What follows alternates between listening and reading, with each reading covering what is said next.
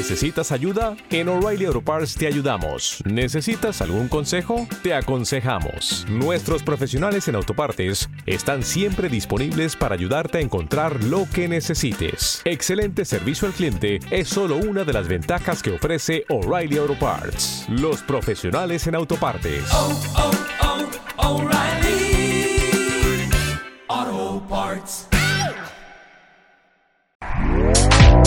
Este podcast forma parte de Evox Originals. Disfruta de este avance.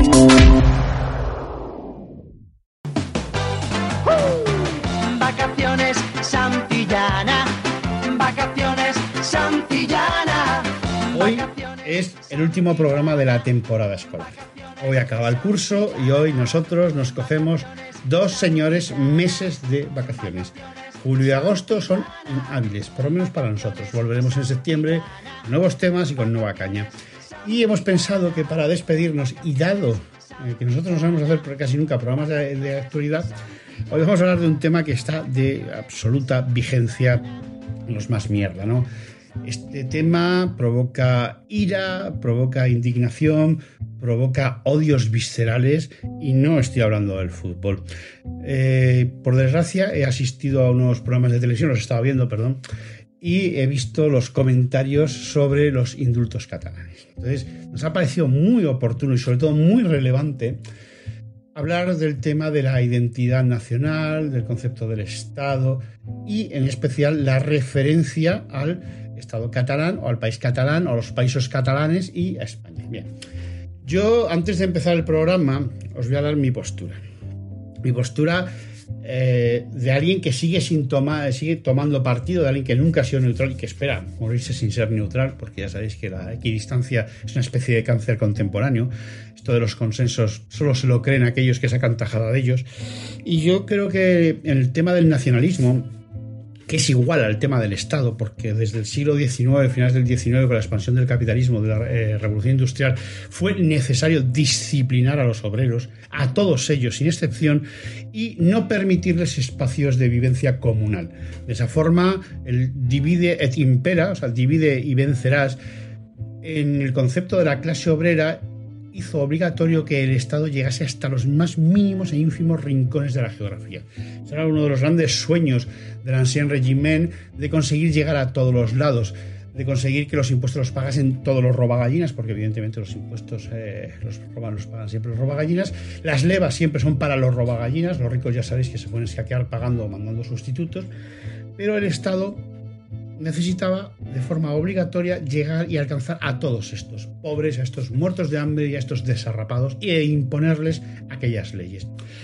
Creo que un día os dije que si ya tiene un artículo de una de sus antiguas clases en las que hablaba sobre cómo las eh, sociedades, las clases altas, que no tienen relación con las clases medias y clases medias que no tienen relación con las clases obreras, con las clases de pobres, los paupérrimos, eh, son menos democráticas porque se crea una diferencia entre la cultura del rico y la cultura de los pobres.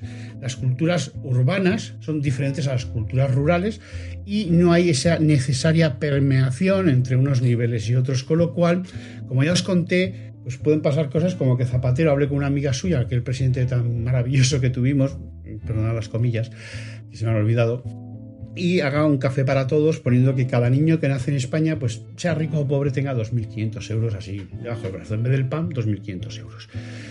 ¿Por qué? Porque su relación con la gente del pueblo, la gente llana, es cero. Bien, eso solo es posible cuando el Estado y la nación son el mismo elemento. Y qué curioso que en un país que ha sufrido una dictadura fascista durante 40 años y que hemos sufrido otros 50 años de propina, no se nos olvide, como dice nuestro querido Tony, la sagrada transacción, que no transición, porque Franco se murió, pero los franquistas al día siguiente seguían siendo igual de franquistas que habían sido antes, nos llevó a unos caminos y a unos derroteros en los que curiosamente una de las cosas que más se nos machacó era la unidad de España ese concepto de una grande y libre, que hoy se sigue repitiendo.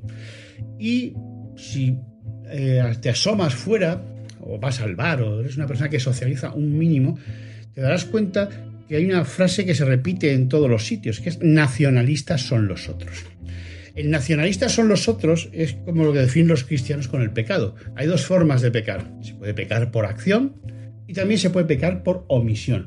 Bueno, pues el nacionalismo son los otros, los nacionalistas son los otros. En sí mismo es una proposición que niega una nación, con lo cual estás diciendo que tú eres de otra. Porque eh, ser nacionalista significa ser del sitio en el que has nacido, la nación a la que perteneces, bien eh, por cultura, bien por idioma o bien legalmente, lius, ¿vale? Es la forma de pertenecer a una nación, de pertenecer a un Estado. Distinto a la definición de pueblo, pero en este caso vamos a hablar de nación y de Estado. Si yo soy nacionalista catalán, eso significa, en términos, en, en términos apropiados, que yo soy nacionalista de este país que se llama Cataluña. Pero si yo digo, tú eres un nacionalista catalán, es porque yo no soy nacionalista catalán. ¿De dónde es ese nacionalista por omisión? De España. Entonces, cuando le explicas a muchos de ellos que el nacionalismo es tanto el suyo como el de los otros, la respuesta inmediatamente es no. No reconocen la autoridad de un Estado-nación como el español por encima, perdón, reconocen la autoridad de un Estado-nación por encima de otro Estado-nación que no reconocen como propio, que se llama Cataluña. Y es una paradoja, porque el nacionalismo, negar un nacionalismo es porque eh, realmente apoyas otro nacionalismo. Tony, en el caso español, en el caso de, bueno, la monarquía, eh, ¿cómo se llama eso?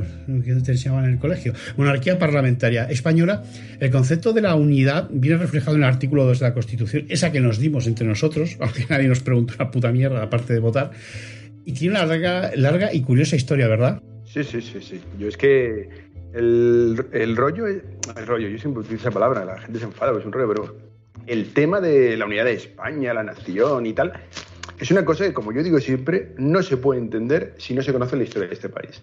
Entonces, como la mayoría de la gente tiene una visión un tanto, dijéramos, sesgada en el sentido de particular de la historia de este país, básicamente eso es lo que distinto decir es que no la conocen, pues va por ahí diciendo cosas, eh, en la mayoría de casos barbaridades que no tienen ni pie ni cabeza, pero que lo, curioso del asunto es que los, los, que sí que saben conocen perfectamente la historia de, eh, este país y como la conocen, pues la manipulan a su gusto. Y de hecho, como ya dijimos en nuestro programa, una de las principales funciones de, la escuela es no enseñar a sus ciudadanos la historia de, su propio país, porque claro, si la, si, la conocen, pues pueden llegar a conclusiones no deseadas. Entonces, lo que tú decías del, respecto a la unidad de España y tal, es muy interesante porque una de las cosas que hay que recordar es que de las últimas conversaciones que el, invicto caudillo tuvo con su, con, Campechano, este repetía una idea, el invicto caudillo, quiero decir, repetía una idea fija. Era la unidad de España, la unidad de España, la unidad de España, la unidad de España. Eso el invicto caudillo lo tenía hiper claro. Y, por supuesto, Campechano también lo tenía claro. Entonces, a la hora de redactar ¿Te está gustando lo que escuchas? Este podcast forma parte de Evox Originals y puedes escucharlo completo y gratis desde la aplicación de Evox. Instálala desde tu store y suscríbete a él para no perderte ningún episodio.